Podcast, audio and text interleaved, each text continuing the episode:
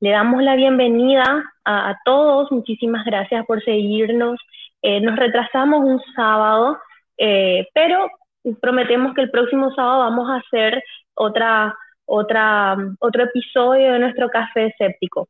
Nos acompañan hoy el doctor Carlos Galeano. Hola Carlitos, ¿cómo estás? Hola Alma, eh, mucho gusto de estar otra vez aquí. Hoy particularmente para hablar de, del trabajo de Bertrand, que ha sido una de las personas que más me han enseñado cosas que, valiosas eh, en, la vida, diría yo. Y, bueno, eh, me parece que este es el café que siempre quise hacer, ¿no?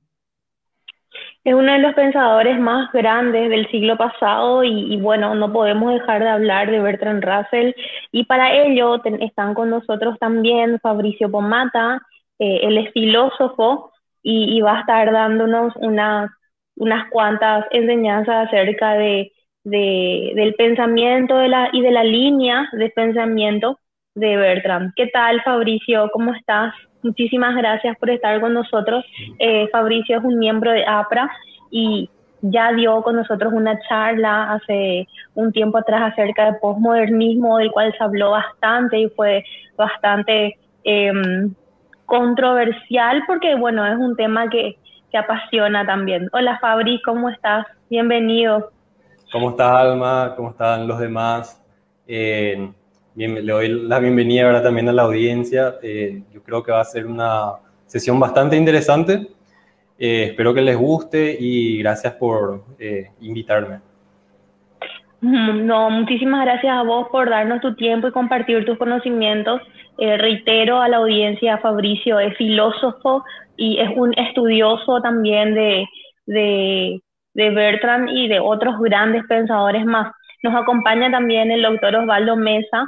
Eh, ¿Qué tal Osvaldo? ¿Cómo estás? Te agradezco muchísimo por estar con nosotros hoy nuevamente, como casi todos los cafés escépticos. ¿Qué tal Osvaldo? ¿Cómo estás? Hola, hola, ¿qué tal Alma? ¿Y qué tal Alma? ¿Qué tal Carlos y Fabricio? Yo voy a estar en calidad probablemente de oyente calificado nada más, ¿verdad? Si bien le leía a Bertrand Russell, eh, creo que cualquier pensador crítico que se precie de serlo, alguna vez en algún momento habrá leído o escuchado de él. Y justamente gracias a la introducción de Carlos y de Fabricio, de repente sabemos apreciar un poco más su obra y eso es lo que en, hoy se va a intentar transmitir al, al público en general, ¿verdad? Sí, muchísimas gracias, Osvaldo. Eh, esperamos que las personas puedan participar. Estamos en vivo en nuestra página, en nuestra fanpage APRA. Pueden buscarnos de esa misma forma. Perdón, la sirena, para si se escucha. Eh, y, eh, uh, para que pase. Y también en nuestro canal. sí, cosas que pasan. Y nuestro canal de, de YouTube pueden dejarnos sus comentarios. Vamos a ir introduciendo las preguntas. Por favor, les pido a todos que no se queden con las ganas de, preguntar, porque bueno, eh, para eso es este espacio, para poder intercambiar conocimientos, dudas y por sobre todas las cosas enriquecernos intelectualmente, ¿no? Y, y bueno, cuando usted, doctor Carlos, indique, empezamos con la charla. Bueno, eh, perfecto. Muchísimas gracias, Alma. Eh, a ver, eh, solo un recordatorio de que la intención, el objetivo de esta iniciativa del Café Escéptico es exponer ideas analizadas críticamente y exponer cómo analizamos las ideas que los escépticos, los, los humanistas tendemos a abrazar y no necesariamente esperamos que los oyentes concuerden con todo lo que decimos, pero pensamos que cada uno puede ir seleccionando las ideas eh, que le convencieron, los argumentos que le convencieron, para ir incorporando lo que le parezca eh, valioso y así ayudar a subir el nivel del debate en temas que son importantes eh, para la vida de todo el mundo. el formato está diseñado para maximizar la claridad, el, formato que, que fuimos modificando de a poco y como, como vieron en el café pasado, los que nos acompañaron la vez pasada, vamos a tener secciones de, de, la, de la charla y al final de cada sección vamos a meter preguntas de la audiencia sobre los temas que se tocaban en esa sección. Preguntas que no se relacionen a, a esa sección van a ir al final, van a ser pasadas al final de la, de la charla. Y también durante la presentación vamos a tomar preguntas eh, unos de otros aquí, de los, de los que nos ven. Bueno, y finalmente solo decirles que si, si les gusta lo que hacemos, eh, nos den un like, compartan el vivo, compartan el video, eh, ayuden a divulgar para que lleguen las ideas a, más personas y puedan evaluar si les convencen también. Eh, recordarles que estamos, tenemos nuestros, nuestros cafés pasados en, en Spotify. Eh, a partir del café, del último café, ya hemos segmentado el, el audio en, en, cada par, en, en, cada una de las secciones del programa para que puedan ser podcasts más cortos. Entonces, un café escéptico se transformó en cinco podcasts que pueden ser escuchados de pronto en una sesión del gimnasio, en una ida al trabajo, una cosa así. Eh, también estamos en, en, Twitter. Si nos quieren seguir en Twitter, pueden buscar eh, arroba paraguayaapra. Y estamos en Reddit, eh, que en el subreddit es r barra eh, aprapy. Eh, bueno, y, solo avisar que el sábado que viene, como Alma ya estaba diciendo, vamos a tener una charla más. Eh, tenemos el, el, gusto de haber eh, tenido, el, digamos, el interés de, Enrique Cos, que es un historiador que tal vez muchos de ustedes ya conozcan, que hace trabajo de divulgación sobre la historia, que se ofreció a dar una charla una vez más con, con nosotros, ahora en el formato del café escéptico. Bueno, no sé si, si me olvidé algo, eh, si quieren agregar algo antes que pasemos a la presentación. No, no, eh, creo que, Creo que está- no nada. No, Bueno. no nos olvidamos de nada, solamente le, le pedimos a la audiencia que no se queden con ganas de preguntar. Acá yo también me, me declaro ignorante eh, en muchas cosas porque no, no leí toda la obra de Bertrand, que es eh, inmensa y bastante rica. Sí, tengo unos cuantos libros leídos, pero siempre tenemos que estar con la apertura de, de, de poder eh, aprender un poco más. Y, y bueno, muchísimas gracias a los disertantes de esta charla y eh, pregunten, participen, denle like y compartan también eh, nuestros links a otras personas que le podría estar interesando y participar en vivo de esta ponencia que, que seguro va a ser más que gratificante y, y, rica para poder eh, enriquecernos inte- intelectualmente. Carlitos, cuando vos quieras, muchísimas gracias a todos. Bueno, eh, bueno, empezamos entonces. Hoy vamos a hablar del pensamiento de Bertrand Russell y la primera pregunta que vamos a responder en la primera parte de nuestra charla es ¿quién fue Bertrand Russell? Y esta pregunta eh, tiene una respuesta muy larga porque la trayectoria y la, cantidad de ámbitos en los que eh, participó Russell a lo largo de su vida son, son demasiados. Eh, vivió 98 años en los cuales prácticamente no paró de producir ideas. Entonces, vamos a tratar de responder algunas, dar algunas de las posibles respuestas a esta pregunta. ¿no? Bueno, fue un, un, auténtico polymath, o polímata, como se suele traducir. Polymath es una palabra en inglés que se utiliza para referirse a personas que eh, se han destacado en varios ámbitos eh, académicos, científicos, filosóficos, etcétera, ¿no? Entonces, eh, hay grandes polímatas en la, en la historia, ¿no? Que, que hicieron avances en varias disciplinas y, y Russell era eh, uno, uno, muy destacable. Eh, actuó, por ejemplo, en lógica, principalmente, eh, en matemática pura, en fundamentos de la matemática. En filosofía tuvo una enorme influencia, hay un antes y un después en la filosofía, eh, después de Russell, ¿no? Eh, también fue un activista social y político muy influyente y eh, también hizo trabajos de historia y bueno, es un escritor muy destacado, ¿no? De hecho, ganó el premio Nobel de literatura. Tal vez sea el mejor ejemplo de lo que se llama un intelectual público, eh, es decir, una persona que además de ser un académico, un intelectual en, sus áreas de especialidad, eh, en este caso sus áreas en plural, además eh, trabaja en acercarse a el público, ¿no? en, en comunicar conocimiento al público general, influir en las políticas eh, nacionales, internacionales, etc. Nació el 18 de mayo de 1872 en el, en el país de Gales, en el Reino Unido, Y un poco ese es el motivo que nos trae hoy, porque eh, nosotros, quienes, quienes fuimos muy influenciados por su obra, eh, consideramos que es una forma de recordar y compartir su legado, eh, celebrar una vez al año cuando se recuerda su nacimiento, su obra y, hacer de esa fecha una, una forma de extender el impacto de su vida en, en el mundo. Entonces, esperamos que el año que viene, alrededor de esta misma fecha, también tengamos una charla donde expandamos eh, los comentarios sobre algunos de sus trabajos.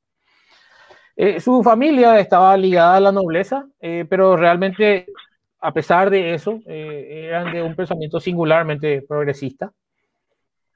Quedó huérfano a muy temprana edad, primero de madre, luego de padre, fue criado por los abuelos al comienzo, después el abuelo también fallece y la figura más importante en su crianza, eh, su primera crianza fue una abuela eh, que decidió eh, sobre su, crianza.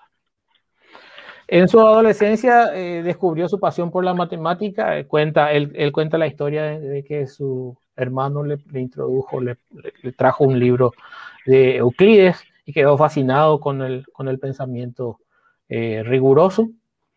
Y también en ese proceso, en la etapa de su adolescencia, más o menos empieza a cuestionar severamente las creencias religiosas hasta eh, abandonarlas por completo. ¿no? Eh, él, había tenido una crianza bastante secular, pero eh, había crecido en un ambiente donde la religión tenía un, un, rol importante, especialmente el cristianismo.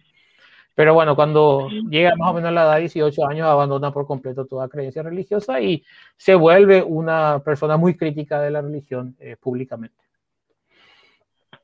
Eh, estudia matemática en la universidad, matemática y filosofía en la Universidad de Cambridge y rápidamente se destaca eh, y años después pasaría a ser docente, profesor de, de, la misma universidad en donde se formó. Escribió durante los primeros años de su, su trabajo académico en Cambridge eh, obras muy importantes tanto en filosofía como en matemática. Eh, en filosofía, por ejemplo, podemos destacar una que se llama Sobre la notación, On Denoting, o Denoting en, en, en inglés. Eh, y una obra súper importante relacionada a los fundamentos de la matemática, llamada Principia Matemática. ¿no? Eh, que, no, que no, no, debe ser confundida con Principia Matemática de la Filosofía Natural de, de Isaac Newton, ¿no? por supuesto. Eh, pero es una obra que, que trata sobre em, es un intento bastante exitoso de, de, Russell y de Alfred North Whitehead eh, de relacionar los fundamentos de la matemática a la lógica. Entonces siempre estaba operando en ese, en ese límite entre lógica, filosofía y matemática en esos años. Eh, también es muy famoso por ser un activista pacifista, ¿no? Tomó una postura pacifista eh, en contra de la Primera Guerra Mundial. Eso le costó eh, muchas, muchas cosas, terminó eh, saliendo, o sea, lo, sacaron de Cambridge, eh, terminó preso por protestar en contra de la guerra, una guerra que él decía que era terrible y no tenía sentido eh, apoyar. sin embargo, no es una persona que, que, que, sea intransigente en su pacifismo, ¿no? Porque a pesar de, de, que estuvo preso en, por, por, oponerse a la Primera Guerra Mundial, a la participación de, de su país en la Primera Guerra Mundial. Eh, aceptó que la Segunda Guerra Mundial era una situación diferente y él consideraba que era necesaria esa guerra para detener a los nazis. Eh, igual mantenía su crítica de que si hubiésemos evitado la Primera Guerra Mundial, también la Segunda probablemente no iba a ocurrir porque se debe mucho a las secuelas de la Primera gana el, premio Nobel de Literatura en 1950. Y es un poco extraño pensar que ganó el premio Nobel de Literatura, tal vez, sin, sin duda que, que lo merecía, ¿no? Un escritor fantástico. Eh, pero para una persona que tiene un antes y después en la filosofía y un antes y después en la matemática y que fue un activista pacifista que revolucionó el, movimiento, eh, uno pensaría que hay otras áreas y, y, otros premios que tal vez sean más adecuados. No pensaría, por ejemplo, en el Premio Nobel de la Paz, no, no necesariamente de literatura.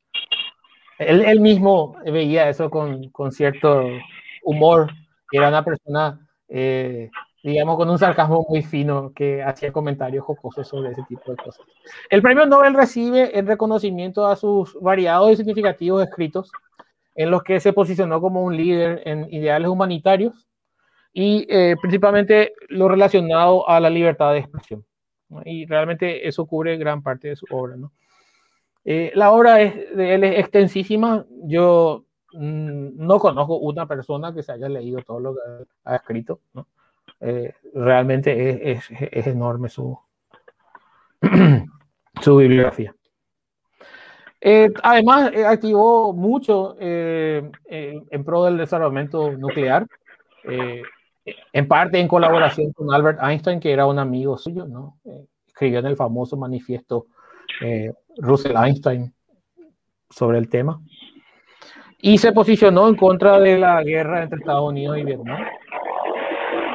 Y también eh, en la crisis de los misiles de Cuba, eh, principalmente con el lado, con el lado ruso del conflicto. Eh, se, se, debate hasta qué medida fue importante su mediación, pero digamos, hay gente que considera que no fue tan importante y hay gente que dice que fue crucial porque realmente eh, los, los rusos hicieron eh, dos veces lo que él sugirió eh, después de que lo haya sugerido. ah, bueno, y finalmente falleció el 2 de febrero de 1970.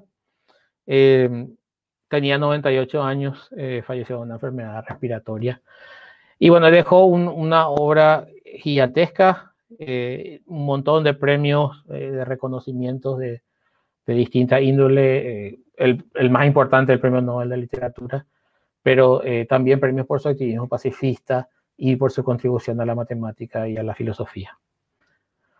Bueno, aquí terminamos la primera parte.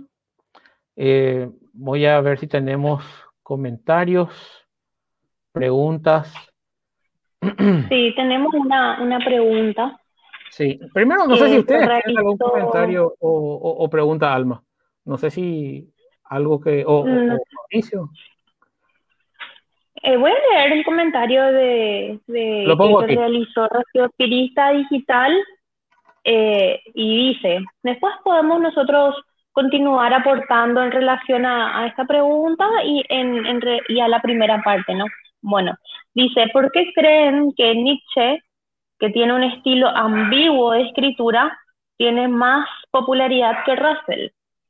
Eh, bueno, a mi criterio eh, es un poco subjetiva la, la, respuesta porque hay personas que pueden estar más empapados con la literatura de Russell y otros más empapados con la literatura de Nietzsche, ¿no? Eh, no, no, no podría yo considerar, a mi parecer, que uno tenga más preponderancia o que la obra de uno sea más importante que la de otro. Eh, pero esa es mi postura, no sé qué pensarán los demás. Sí, yo creo que esta pregunta es, ideal para Fabri, no sé si él, eh, que es el especialista del tema, quiere responder primero. Eh, bueno, la premisa de la pregunta es que Nietzsche realmente es más popular que Russell. Y yo eso en nuestro medio latinoamericano por lo menos acepto que, que es así. No, no sé realmente si vas a Inglaterra, Estados Unidos, etc. Em, ¿Y por qué? Y bueno, eh, mi hipótesis por lo menos, eh, a prima facie, ¿verdad? lo que yo pienso es que la gente toma frases... Eh, ambiguas y oscuras como eh, algo profundo. Es decir, se confunde un poco a veces la grandilocuencia y la oscuridad por profundidad. entonces, sin desmeritar el pensamiento de Nietzsche, que a mí particularmente me parece un pensador bueno, eh, por lo menos la mayoría de, de su obra, eh, un pensador con una, una, orientación muy empírica, digamos, él era filólogo, eh, pero eh, sí tiene un estilo mucho más oscuro que a veces la gente confunde con una eh, profundidad, aparte que Nietzsche en sus escritos se hacía mucho autobombo. Entonces, le tenés a alguien que escribe muy oscuro y que te dice más o menos tenés que tener un IQ de 200 para entenderme. Y, y da, gusto, da gusto de repente entrar en, el, en, en, la onda de decir, bueno, yo soy muy inteligente porque leo esto y es difícil de entender. Pero no, no, no, no debería ser así, en mi opinión. Está bien. Eh, sí. Osvaldo, no sé si vos querés aportar algo que... Eh, no, la verdad, yo también quería aprender con esa quería aprender también con esa pregunta. Justamente, a mí me parece que Nietzsche, así como dice Fabricio, es mucho más popular acá, ¿verdad? Pero eh, esa popularidad probablemente no se deba a, al análisis que se haya hecho de su obra, ¿verdad? pero me, me, me, complace mucho la explicación que hace Fabricio en este caso. A mí me parece eh, mucho más didáctico el abordaje de Russell antes que el de Nietzsche, pero bueno, son criterios que, que, uno como lector personalmente adopta, ¿verdad? habrá criterios objetivos para determinar quién o cuál es el mejor filósofo, digamos, ¿verdad? pero eso escapa de mí por el momento. Sí, Alma, claro, eh, Perdón. No, decime, decime Carlitos. No. no, que quería decir nada más que me, me gusta muchísimo la respuesta de, de Fabri, ¿verdad? Porque eh, no, no, solamente habla de la diferencia en la obra, sino de la diferencia de los lectores, ¿no? Y, y, claro. Y digamos, pasa mucho por el tema de la... A ver, no estoy diciendo que Nietzsche sea un, un impostor intelectual. Yo traté de leerle a Nietzsche, leí uno de sus libros y me parece insufrible el estilo de escritura. Realmente me parece que él es oscuro, innecesariamente oscuro, y la oscuridad está en la forma, no, no está en el fondo. Eh, pero lo que, lo, que, lo que Fabricio dice me recuerda mucho a, la noción de imposturas intelectuales, en donde se apela justamente a, esa idea de eh, que yo digo algo oscuro y profundo y la gente no va a descubrir que no es la gran cosa eh, porque se siente halagada de ser una de las pocas que puede decir yo entiendo esto que es tan oscuro y profundo, ¿no? Entonces, eh, me parece excelente, quería, quería nomás reforzar eso. Sí, a ver, tenemos otra pregunta también. Sí, aquí. Aquí, o sea, dos preguntas más de Abel Riquelme, que ya es un seguidor eh, bastante conocido ya en nuestros cafés. Abel, siempre comenta y, te agradezco por seguirnos. Sus preguntas siempre creo que son bastante, o sea, sus preguntas siempre son bastante consistentes y enriquecen. Dice Abel, ¿puede ser considerado a Russell como el creador de la filosofía analítica? Hay que referirle esto a, a Fabri, sí. Pasamos la, el micrófono. Adelante. Y como todo movimiento complejo, eh, siempre es un proceso muy gradual eh, su formación. Hay mucha gente involucrada y de repente no siempre es fácil decidir la, de dónde no había filosofía analítica y cuando sí ya había filosofía analítica.